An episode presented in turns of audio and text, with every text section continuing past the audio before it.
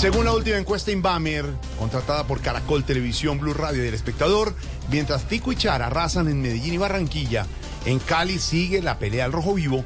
En Bogotá hay un empate técnico en el segundo puesto entre Gustavo Bolívar y Juan Daniel Oviedo. Ay, como van las cosas ahorita, nada raro que el próximo 28 de octubre Petro se ofrezca para hacer la voz del Grace. Ay, ay, ay. ¿Cómo? ¿Por qué? Porque esa va a ser la única forma de escuchar. Recalculando, gira a la izquierda.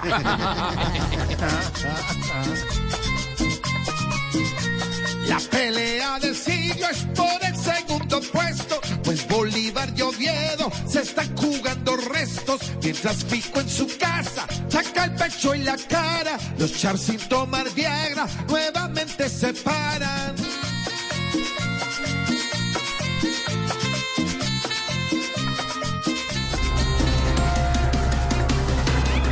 Consejo Nacional Electoral revocó la candidatura de Rodolfo Hernández a la gobernación de Santander. ¿Qué dijo? ¿Qué, dijo?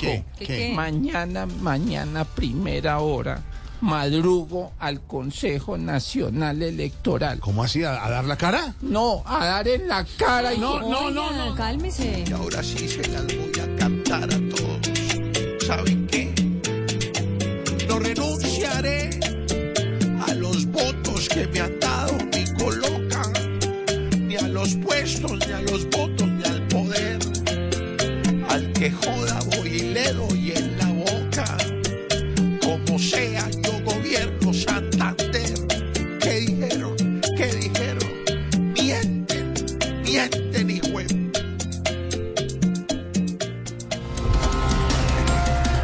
Amparo Cerón pide a la Corte Suprema de Justicia que se le respete su derecho a ser elegida como fiscal general.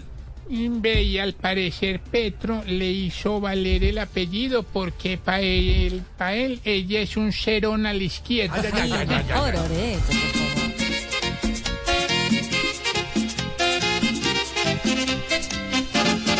Tienen ardida Doña Amparo Cerón. La ilusionaron con meterla en una terna y después de eso la mandaron a un rincón. Esa que estaba hace unos días toda tierna, hoy mira a Petro con rabia y desilusión. Tienen ardida Doña Amparo Cerón.